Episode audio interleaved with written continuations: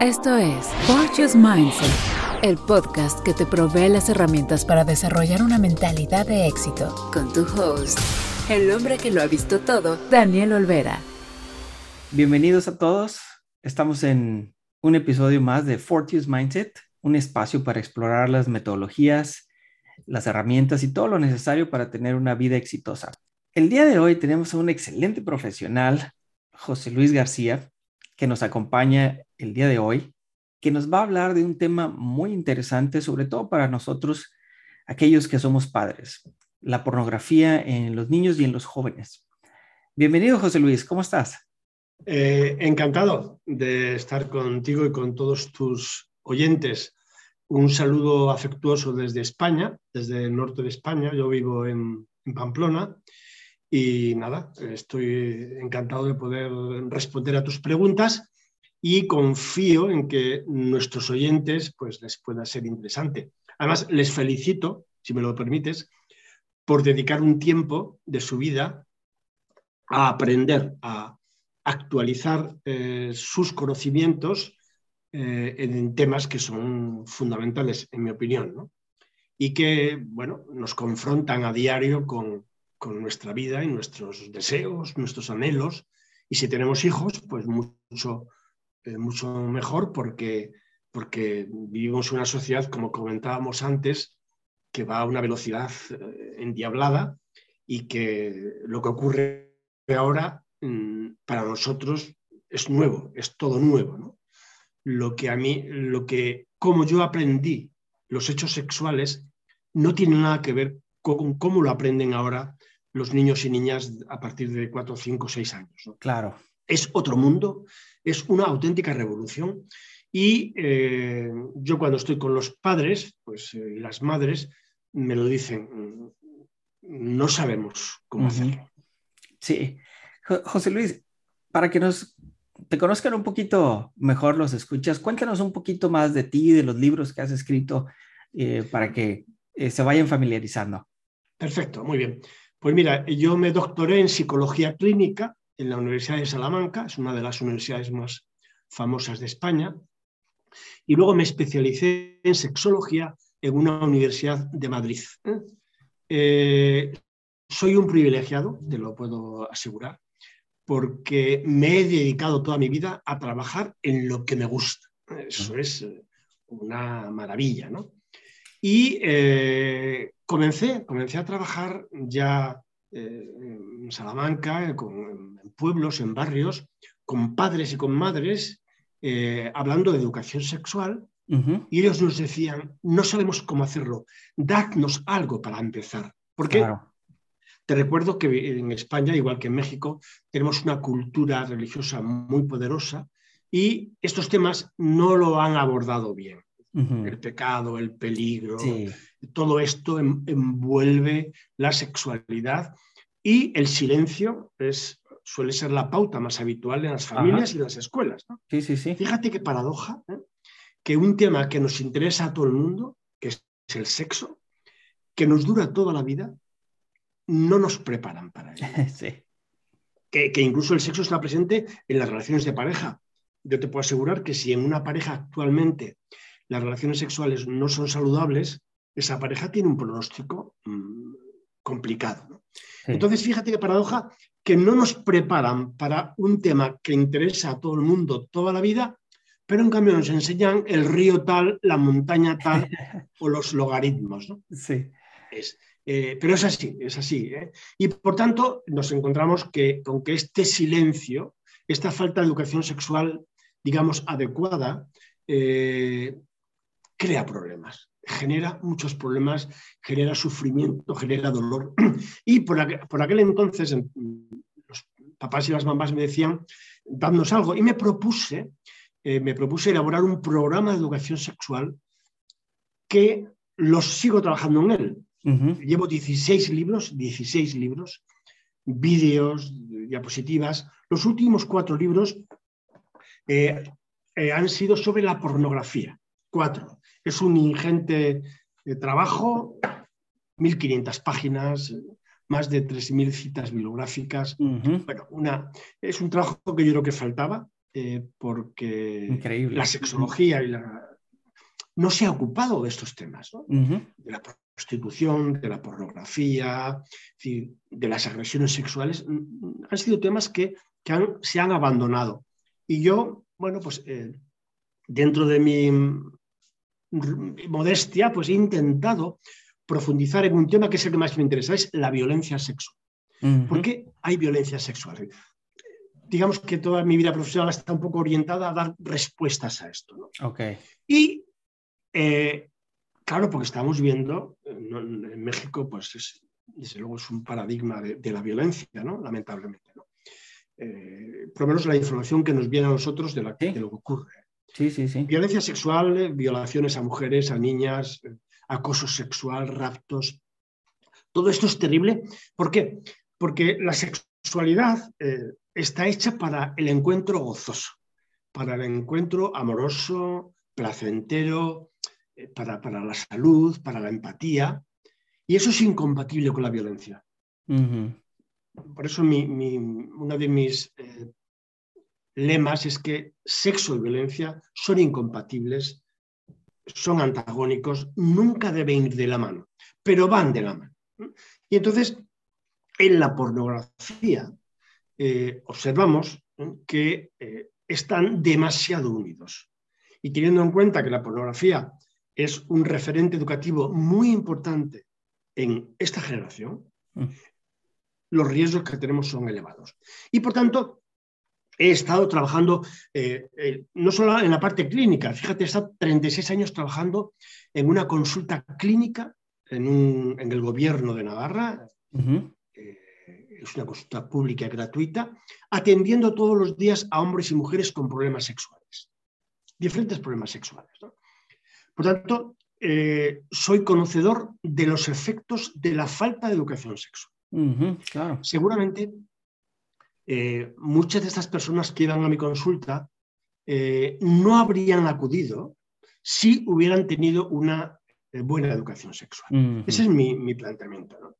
Y, bueno, pues la prevención, la divulgación, los libros, doy muchos cursos, doy muchos talleres, talleres para padres y mamás vergonzosos, que tienen un cierto éxito en España. Sí, porque les da vergüenza hablar de, sexo con sus hijos. Claro. Eh, y, yo les digo siempre, si ustedes no lo hacen, otros lo van a hacer. Sí o sí. Y si no, acuérdense de cuando ustedes eran pequeños. Y les digo, ¿con quién se informaban ustedes cuando tenían 5, 6, 8 años de temas sexuales? ¿Con quién les hubiera gustado informarse? y las diferencias son terribles. Y todos echan en falta haber tenido esa educación.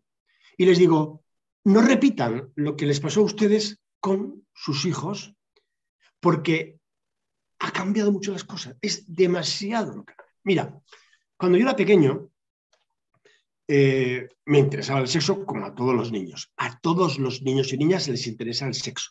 Primero por su propia identidad sexual y segundo, porque vivimos una sociedad hipersexual.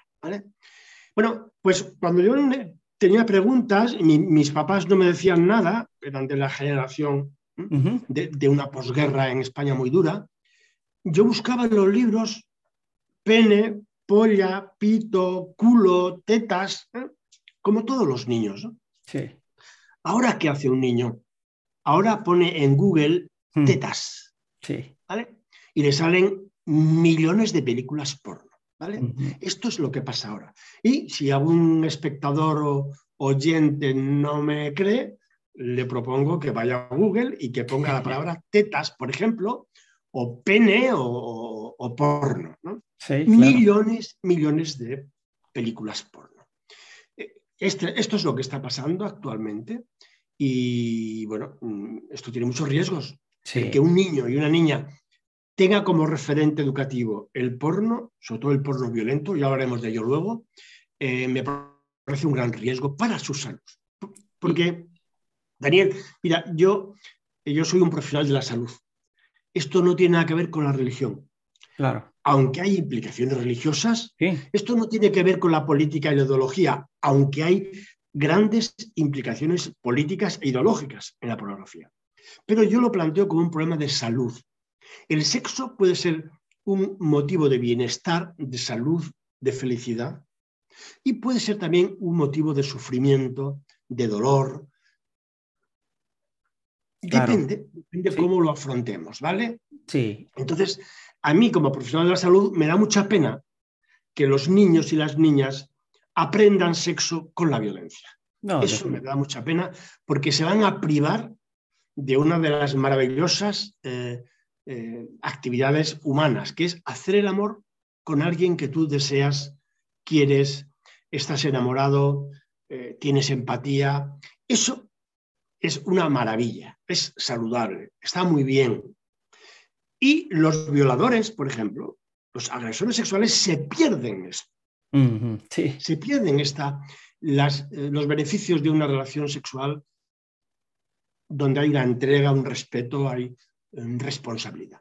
Entonces, eh, por eso mi objetivo es prevenir y fomentar una salud. Y de ahí, pues mi trabajo en los libros, los 16, los últimos cuatro son sobre pornografía. A los que le interesen pueden acudir a mi página web. Ahí tienen muchos artículos. Me gusta mucho escribir y, publico muchos artículos en las redes sociales y en mi web. Y bueno, pues eh, estoy jubilado de la práctica clínica ya, ¿eh? y entonces me dedico a escribir y a, y a dar cursos y conferencias. Entonces estoy muy contento de divulgar y de, y de poder compartir mis conocimientos con, con quien pueda interesarle, ¿no? Porque sí. y fíjate ahorita que... A todo el mundo no, no le vas a gustar, obviamente, ahorita que mencionabas tus últimos libros que están enfocados más a la pornografía, ¿qué, es la pornografía? Es, ¿Puedes explicarnos el concepto? Vale. Eh, en uno de estos libros hay un capítulo dedicado a esa pregunta que tú me has hecho, ¿vale? Y hay hasta 22 términos diferentes que hacen referencia a la pornografía. 22, mm. ¿vale? Sin entrar en las modalidades, géneros y subgéneros de la pornografía, que eso es mm. otra historia, ¿no? Bueno, podríamos, em, eh, terminológicamente viene del griego porné y que tiene que ver con la prostitución. Pero básicamente podríamos referirnos a la pornografía, a cualquier representación, entre comillas, artística, porque esto es un debate Mm. impresionante. ¿eh?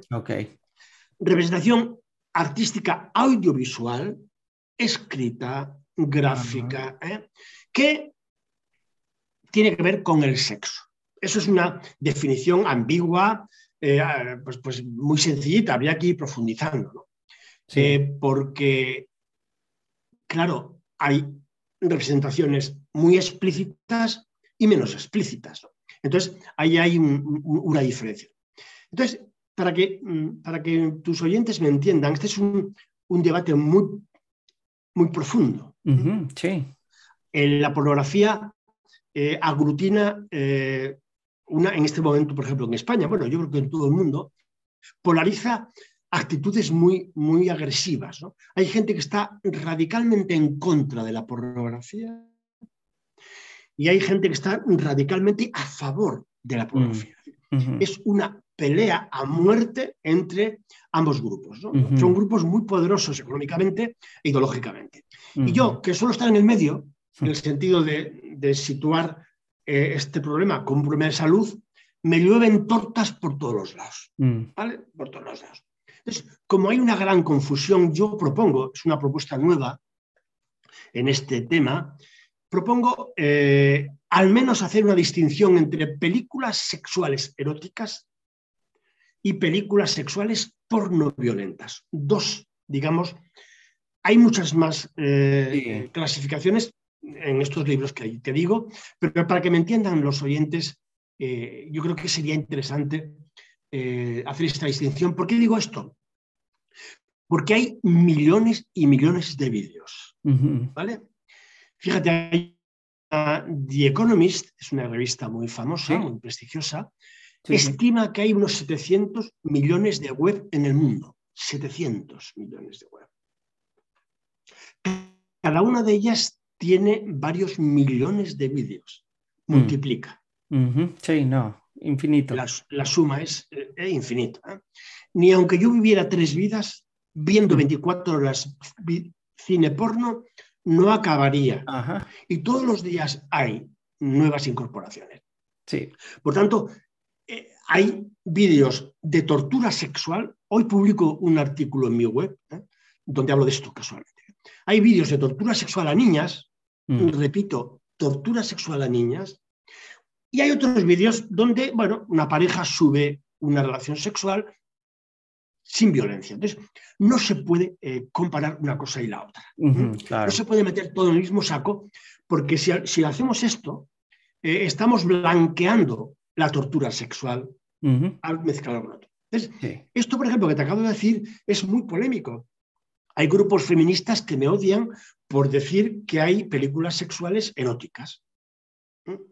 Y, fíjate tú que eso revela eh, una, parte importante en su desconocimiento. ¿Por qué? Porque durante toda la evolución de la especie humana hemos necesitado estímulos sexuales. Todos los seres humanos necesitan estímulos sexuales para poner en marcha el deseo sexual. Incluso hay épocas de la vida, cuando somos más mayores, que necesitamos estímulos sexuales. Y sabemos, hace millones de años, pues había gráficos en cuevas, en piedras, luego la aparición de, los, de la imprenta permitió dibujos, luego la fotografía, luego el cine, luego Internet. Es decir, estos estímulos sexuales que todos los humanos han utilizado en pinturas, en esculturas, han evolucionado en función de la técnica y de la sociedad. Sí, entonces, una, claro. Ah, fíjate, ahí es lo que mencionas eh, en cuanto a dibujos y, eso. Entonces, lo que es este, las revistas eh, como Playboy o cosas de esas, ¿se está considerado dentro de la pornografía? Claro. Ok, no es, solo una representación. No es solo video. Una representación, en este caso, mm, en, fotografías, de sexualidad sería pornografía. Pero mm, dentro de la pornografía habría eh, un tipo de erótica o de erotismo y un tipo de violencia. Es decir, yo distinguiría esas dos cosas. Entonces, hay parejas que se ven una película eh, sexual, erótica, bueno, pues eh, los sábados por la noche. Y bueno, a mí no me parece mal. Como profesional de la sexología, a mí no me parece mal. Si vieran una película violenta, ya, y, si, me preguntan mi opinión, yo les diría que prefiero que no vean las películas violentas porque eh, dan mensajes muy arriesgados. Mm. Y eso en adultos, que podemos tener la capacidad de discernir, pero en niños, con un cerebro inmaduro, eh, que está construyéndose, no tienen esa capacidad de discernir. Entonces, el estímulo sexual visual es muy poderoso. La imagen es, claro. Vivimos en una sociedad digital. El, el, estímulo sexual del porno es muy poderoso. Por eso tiene tanto éxito la pornografía está normalizada en nuestra sociedad. Se consume de una forma brutal, de manera transversal. Mira, estoy viendo una serie ahora, Orzac, no sé si la en Netflix, eh, y el protagonista de la serie ve porno en su trabajo, en, su mm. PC. Y el hijo del protagonista ve porno. Y bueno, se presenta como algo normal, como algo habitual, como algo... la industria ha conseguido normalizar el consumo. Mm. Y a mí eso me parece eh, eh, eh, importante destacarlo porque si es un tipo de pornografía violenta, tiene demasiados riesgos para la salud. Por tanto, existen muchos tipos de pornografía. Yo, desde ese punto de vista educativo, sugiero a los padres que hablen con sus hijos y de forma argumentada, de forma tranquila, cercana, les digan que eh, no vean películas sexuales violentas. Y para que me entiendan mejor, si queremos comprender el fenómeno de la pornografía, lo podemos comparar con el fenómeno de las drogas, del alcohol o del tabaco. ¿Vale? Porque el patrón de conducta y el patrón cerebral es el mismo. Es una adicción. Cómo se comporta una persona adicta al porno es muy parecido al consumo de tabaco y de alcohol. Entonces, bueno, mm, eh, alcohol no es igual tomarse un tequila de 40 grados que una cerveza 0,0. No es igual, o una copa de vino en la comida. Por tanto, ojo con esto. Eh, podemos luchar contra el alcohol, contra el tabaco y las drogas. ¿eh? Terrible, son negocios extraordinarios y, van a estar ahí. sabemos que la prohibición lo que hace es incentivar el consumo. Eh, por tanto, eh, tenemos que ser realistas. La industria de la pornografía es muy potente, muy poderosa y se consume. Entonces, lo que tenemos que hacer es tener la capacidad de tomar la decisión de consumir, eh, digamos, estímulos sexuales saludables y no, y no perjudiciales. Es verdad, es verdad que toda la pornografía puede generar adicción, tanto la erótica como la pornoviolenta. Esto es importante. Pero por eso yo propongo un consumo racional eh, de películas sexuales eróticas. Que no tienen nada que ver con la violencia, no tienen nada que ver, es otro mundo. Y ahora, un mensaje de nuestro patrocinador. ¿Sabes quién tiene la última palabra? Tú, cuando te atreves a escribir tu primer libro y te apoyas de The Mod Project. The Mod Project es un colectivo formado por lingüistas, productores, diseñadores, editores y traductores que te ayudan a convertir tus ideas en el libro y audiolibro que siempre quisiste escribir. Obtén 10% de descuento y consultoría gratis cuando les dices que vas de mi parte. Encuéntralos como info arroba the-mod.com. The Mod se escribe T-H-E-M-O-T-H, así como palomilla en inglés. Encuentra más información en www.the-mod.com. Tú hablabas ahorita de consecuencias. Dijiste, hay, obviamente hay consecuencias. ¿Qué efectos trae ver la pornografía? ¿Qué, ¿Qué, consecuencias se tiene? Claro, muchas. Hay muchos estudios. Yo en estos libros que te acabo de citar, hay un capítulo de 100 páginas donde analizo un montón de estudios eh, que han investigado eh, las consecuencias. Eh, el primero de ellos es la adicción. es el más conocido, el, que más estudios tiene. Y, hablar de adicción al porno, tenemos que hablar de la adicción al sexo. Porque la adicción al sexo es la primera adicción del ser humano. Mm. Porque la naturaleza nos obliga a tener relaciones sexuales por una cuestión de supervivencia de la especie. Exacto hombres y mujeres hablando desde el plano heterosexual y biológico, ¿eh? que quede claro. ¿eh? Hombres y mujeres están llamados a encontrarse, a tener relaciones sexuales para tener descendencia desde hace millones de años. Por tanto, hay una presión genética, biológica, hacia el encuentro sexual. Esto, esto es, es, así. Mm. Y tenemos que alegrarnos de que sea así. Entonces, la pornografía lo que hace es estimular el que eso ocurra, excitar. La pornografía tiene éxito porque excita. Y las, las personas eh, se masturban y tienen placer de forma gratis. Eh, por eso digo yo que, el, porno tiene un poder adictivo extraordinario, mucho más que el alcohol, el tabaco y las drogas. ¿Por qué? Porque es gratis. Mm. No tienes que ir a la calle a comprar droga, que te pille la policía o que te metan el gato por liebre. Eh, lo puedo ver en mi habitación con mi móvil, sin ningún tipo de, control, sin censura. Es, eh, más, tiene un poder adictivo y además está eh, perfectamente accesible.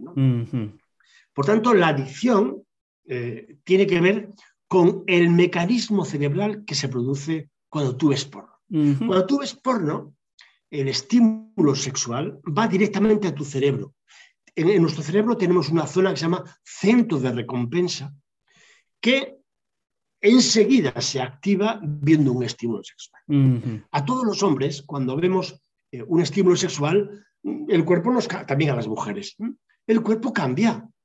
La respiración aumenta, el corazón se acelera, la piel eh, cambia, de, digamos, los, te ponen los pelos de punta.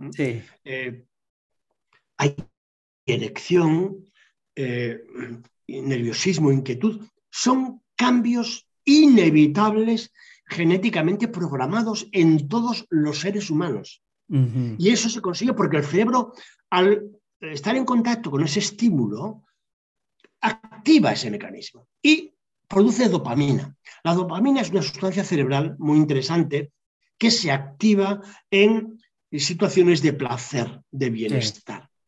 Y la dopamina eh, genera un estado de bienestar. ¿Y a quién no le gusta? ¿A quién no le gusta ese estado de bienestar? A todo el mundo. Entonces, lo que queremos es más, más y más. Más tiempo y más diversidad, porque llega un momento en que el mismo estímulo ya no te excita y quieres otro. Por eso la persona adicta, una de las características, digamos, más eh, peligrosas o más preocupantes, es que va a necesitar cada vez más tiempo viendo porno y cada vez porno más ilegal, violento, especial. ¿vale? El segundo nivel, el segundo, digamos, grupo de causas son alteraciones neurológicas. La adicción está relacionada con problemas en el cerebro, por ejemplo, con la sensibilidad. Eh, por ejemplo, eh, el tercer grupo de consecuencias tienen que ver con la pareja. Si tú estás en pareja y estás viendo porno, ese tiempo que ves porno descuidas tu atención a tu pareja, a tus hijos, a tu trabajo. Generalmente la persona adicta tiene problemas muy serios con, sus amigos, con su trabajo, porque está mucho tiempo eh, viendo porno y ese tiempo lo quitas de otra. Entonces, tu pareja te va a decir, oye, ¿qué pasa contigo? ¿Por qué no?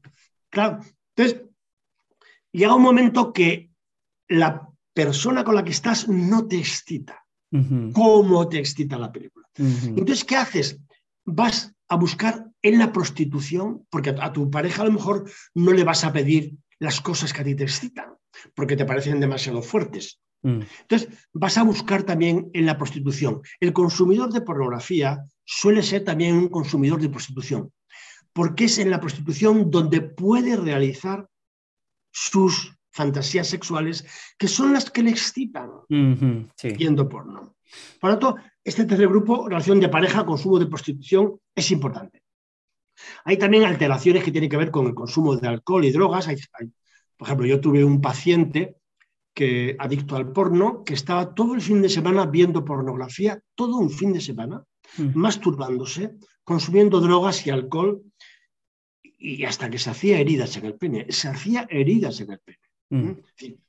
te estoy hablando de casos, digamos, un poco extremos, pero hasta dónde puede llegar la adicción. De estas cosas, por cierto, no se habla, no suelen hablarse y sabemos que eh, eh, está muy generalizado. Mm, no sabemos cuántos adictos hay porque es muy difícil saber cuántos adictos hay a, la cocaína. Pues es muy difícil porque es ilegal, ¿no? Pero sabemos que, desde luego, hay mucho. y luego ah. hay un último, sí un último eh, elemento es las agresiones sexuales. La mayor parte de la pornografía tiene diferentes dosis de violencia contra la mujer. La mayor parte de ellas. Te cuento una, realidad. En 2020, la compañía Visa y Mastercard eh, le dijeron a Pornhub, que es la página web porno más importante del mundo, oiga, así no podemos seguir. O ustedes hacen una revisión de los contenidos de sus vídeos o nosotros no autorizamos el pago mm. con nuestras tarjetas de acceso a su página. Oye, al día siguiente hmm. esa página web quitó más del 60% de los vídeos que tenía. Más, del, más de 9 millones de vídeos los quitó. Tenía cerca de 15 millones. ¿Por qué? Sí, sí. Porque eran impresentables, porque eran absolutamente eh, de material robado, de violaciones, Mm. agresiones. eh. Eso no se puede permitir. Sí. Pero estamos hablando de una página, ¿eh? porque hay Ah. sete- sí, 700 millones, imagina. Es algo testimonial, pero te lo digo esto para que veas que en la mayor parte de los vídeos hay eh, diferentes dosis de violencia contra las mujeres y las niñas. Y esto se aprende. Si yo me excito viendo cómo un hombre maltrata a una mujer, es muy probable que yo tienda a repetir ese comportamiento. ¿vale? Y sí. finalmente, otro elemento in- interesante que me parece a mí es que la pornografía activa, digamos, un riesgo de salud, porque no hay condón. No hay condón. Es decir, la, la pornografía ofrece el mensaje de que puedes hacer penetración anal, Mm. bucal y vaginal sin ningún riesgo, sin condón, y, y esto no, puede- no podemos permitirlo. Es un Ujú. comportamiento irresponsable. Claro. Son infecciones sexuales, infecciones fecales y problemas de embarazo. Por tanto, el consumo de pornografía sin una educación sexual tiene diferentes riesgos de salud. Sí. Oye, ¿cómo, entrando ya un poco al tema de los niños, los jóvenes, cómo reconocemos que un niño está, está viendo pornografía? ¿Hay algunas señales que podemos identificar? Bueno, si hemos, hemos dicho que si hay adicción, ¿eh? Eh, claro, es- esto ya es una fase mm, eh, pasada ya, ¿no? Sí. Tendríamos que actuar antes. Claro. Mira, lo que tenemos que hacer es hablar con nuestros hijos de sexualidad cuanto antes. A partir de los 4, 5, 6 años, los niños empiezan a preguntar. Y si no preguntan, malo. Y si preguntan y no lo respondes, malo también. Por tanto, si hablamos con normalidad, cualquier preocupación del niño la va a plantear. Si no hablamos, ¿qué va a ocurrir? Pues que el niño va a buscar información. Sí. Entonces, eh, puede que en su, en- si tiene móvil o celular o tiene tablet o PC, eh, bueno, podríamos revisar el historial de sus, aunque si es un chico listo lo puede borrar cada vez que entra, ¿no? Claro. Pero podemos eh, observar el tiempo que está en su computadora, podemos intentar hablar ¿m? acerca de qué contenidos, qué páginas. Esto es importantísimo. Eh, si un padre da un celular a su hijo, antes de eso, tiene que conocer los riesgos de las pantallas. Es, Sí. es muy importante. Entonces, ya en el extremo de que el niño esté mucho tiempo en su habitación, de que eh, no salga con los amigos, de que mm, sus estudios a lo mejor no, no vayan bien, de que duerma mal, que haya algún síntoma ¿eh? De ese tipo de comportamientos, debería ponernos en alerta y deberíamos hablar, ¿eh? hablar de ello. Claro, si antes no hemos hablado de sexo, es muy difícil luego hablar. Mm. Si de pequeños no hemos hablado, no esperemos que a los 15 años nuestro hijo nos cuente Sí. cómo le va con la novia. No, Claro. ¿vale? Por eso, repito, a los 4, 5, 6 años, que los niños empiecen a hacer sus primeras preguntas sexuales y es normal que nos las hagan. Eso significa que es un chico intelectualmente Mm. y evolutivamente eh, saludable, porque necesitamos eh, responder a preguntas. ¿Por qué yo soy hombre o soy mujer? ¿Cómo he venido yo aquí? ¿Por qué mis papás se besan o no se besan? ¿Por qué en la televisión hay anuncios de chicas enseñando el escote, anunciando eh, una, una colonia? Sí. ¿Tú has visto, Daniel, eh, anunciar una colonia de esas que valen 100 dólares, el frasquito pequeño, a un hombre de 60 años en chándal? claro que no. No, ¿verdad? Lo anuncian chicos y chicas súper guapos, súper atractivos, sexys. Erotiza el consumo. Y eso un niño lo ve. Y un niño ve que una chica atractiva es un estímulo sexual que va a su cerebro y, y produce el fenómeno que hemos explicado anteriormente. Porque ese dispositivo está listo al nacer en todos los seres humanos. Y va a responder, si no eh, con estímulos adecuados, con estímulos inadecuados. ¿Cómo qué, qué, qué estadísticas o qué números tienes eh, de a los cuántos años empiezan los niños a, a tener acceso y a, y a, entrar en este tema Oye, de pornografía? Hay muchos estudios ¿eh? en España que yo creo que en los próximos años se van a homogeneizar. Vivimos en una sociedad, eh, bueno, la, una, Netflix se ve en Estados Unidos, en Shanghái, en Melbourne y en Madrid. Sí. Las mismas películas, ¿vale? O sea, vivimos en una sociedad en la cual eh, vamos a, a, un poco normalizar las, las conductas. Entonces, sabemos que en España a los seis años, seis años, ya hay niños que acceden al porno mm. con el móvil de su padre, que también mm. ve porno, ¿vale? Yeah. A los ocho años, en España es, eh, tiene la costumbre de regalar un móvil, un celular, eh, con motivo de la primera comunión. Es muy frecuente esto. Oh, ok. Es un acceso fácil, ¿eh? y además son móviles de última generación, costosos y sí. con acceso a Internet. ¿no? A los 12 años sabemos que un 40% de los jóvenes ya ha estado en contacto con el porno.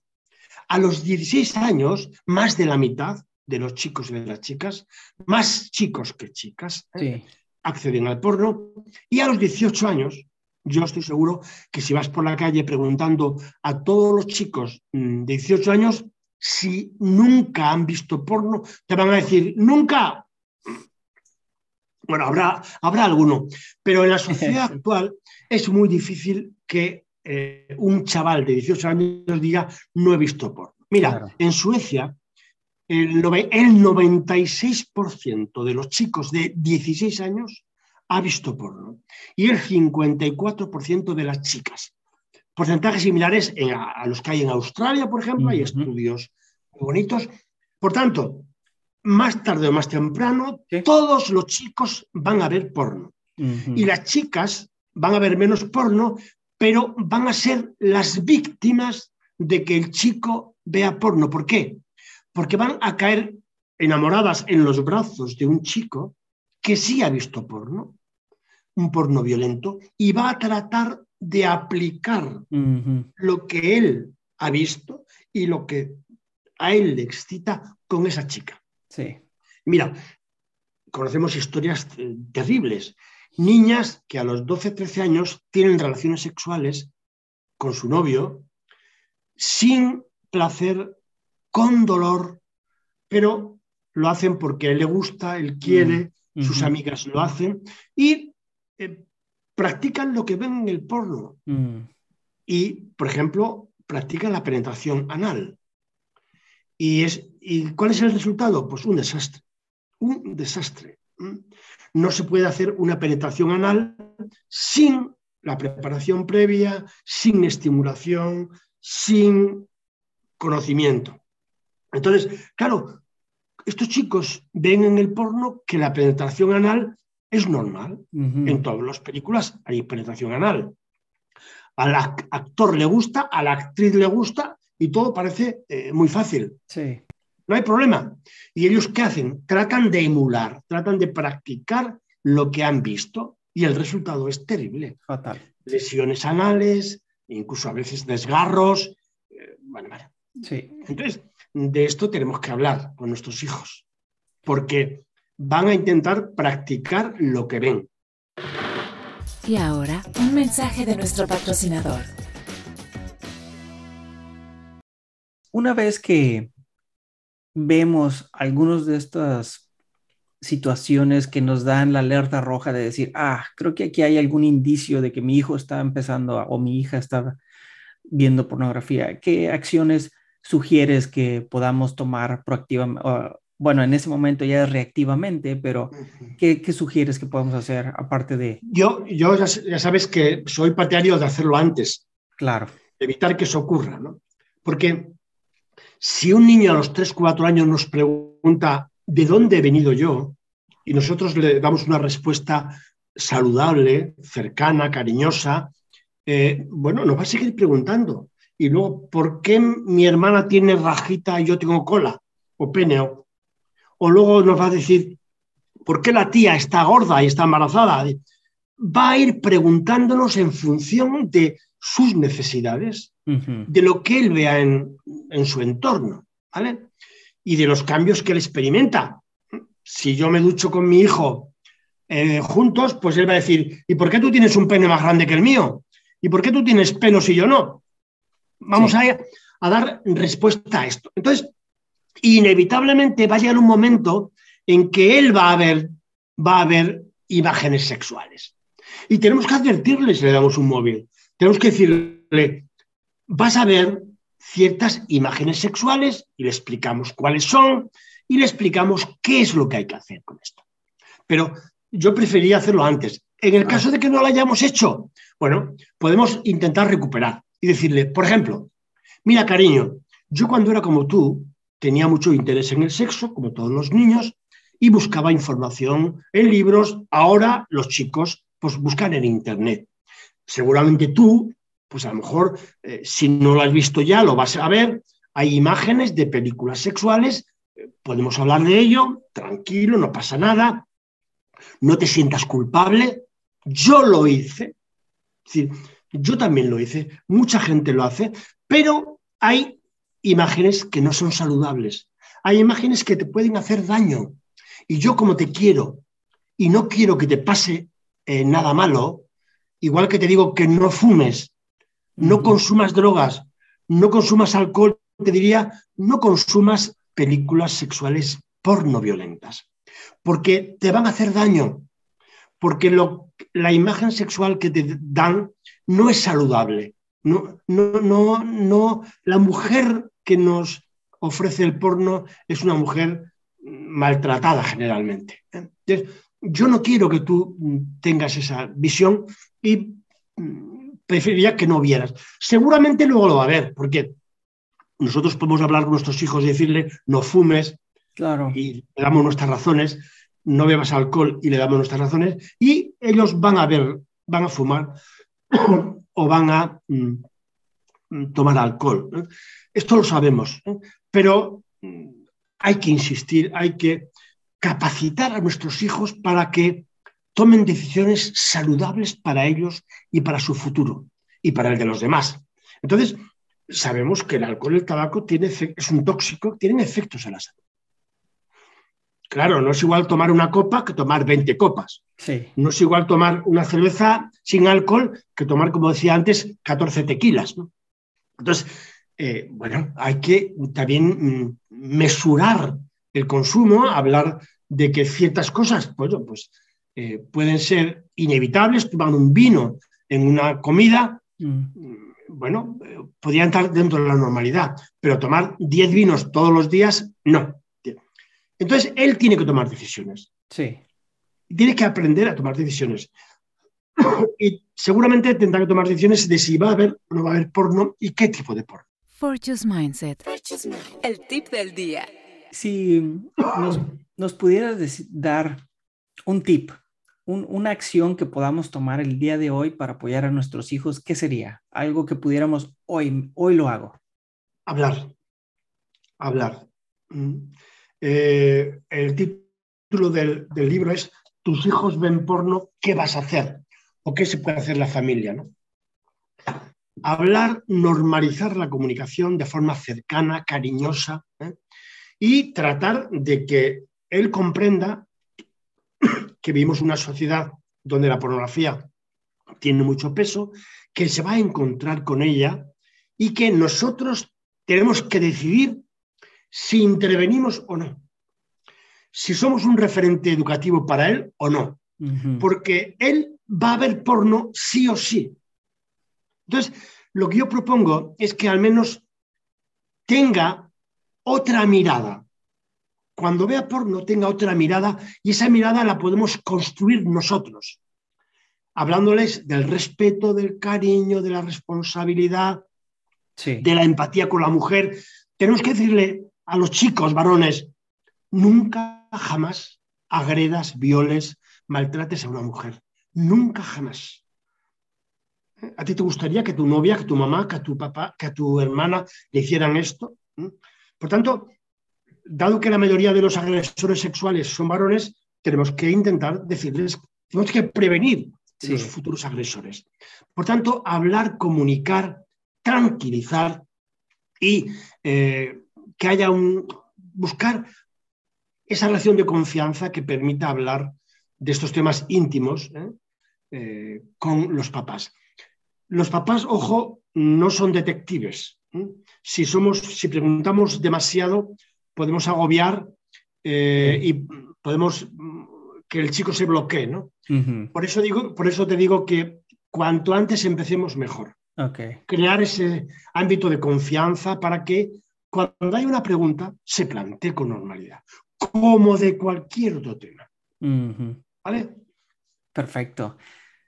José Luis, ¿cómo te podemos encontrar? ¿Dónde podemos eh, adquirir tus libros o ver más acerca de esos cursos que nos mencionaste al inicio? Bueno, tengo una página web, es eh, www.joseluisgarcía.net, todo junto. Eh, y ahí tenéis pues vídeos, tenéis muchos artículos, tenéis eh, todos mis programas de formación y mis libros. Y bueno, pues podéis encontrar, complementar un poquito todo lo que yo acabo de decir. ¿no? En los artículos, la verdad tengo que decirte que tiene mucho éxito, todos esos artículos que, que publico en la web. Tengo muchos visitantes, y encantado porque tengo muchos testimonios de mujeres y de hombres que nos dicen que, pues que gracias por los artículos, que les son útiles y que, que bueno, pues que no encuentran mucho material. Bueno, esto, es muy, esto es muy gratificante para mí porque el esfuerzo que hago, que es eh, gratis, divulgar es gratis y supone un esfuerzo brutal, eh, bueno, pues tiene su recompensa en el sentido de que hay personas a las cuales les, les ayudo, ¿no? Y este es un poco el objetivo que te decía al, comienzo de la charla, que es por lo que me motivé, es decir, tratar de ofrecer recursos para los papás y las mamás. Eh, y donde más a gusto estoy en, es, en los talleres, en los cursos que hago con, papás y mamás, que es donde yo realmente me, crezco y me, me, encuentro muy bien, porque es muy gratificante hablar, trabajar con ellos. No, y estoy, estoy de Necesita, acuerdo necesitan porque nadie les ha preparado para esto. Sí. Y, bueno, a todos los que nos escuchan, eh, pues así fue como te encontré, ¿no? Leyendo esos artículos que, me parecieron excelentes y, y, dije en este momento, pues bueno, tenemos que llevarlos a que le llegue más gente para que como papás estemos más preparados para tener esas conversaciones y guiar, guiar a los hijos para poder apoyarlos a ser personas de bien. No. Claro. Sí, sí. Daniel, una última cosa. Estamos hablando del futuro sexual, afectivo y emocional de nuestros hijos.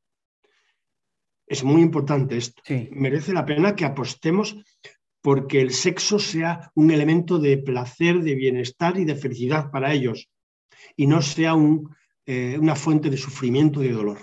¿Vale? José Luis, excelente. Muchísimas gracias por tu tiempo. Eh, vamos a poner también la información de tu, website y tus cursos ahí en, la, en, el, episodio del podcast. Y bueno, te agradezco nuevamente, ha sido muy, muy eh, satisfactorio y la información que nos has dado muy valiosa que creo que podemos aplicar definitivamente en el día a día. Pues perfecto, me alegro mucho de que así sea y un saludo afectuoso desde España para todos vosotros. Gracias, que estés muy bien. Adiós. Acabas de escuchar Fortune's Mind.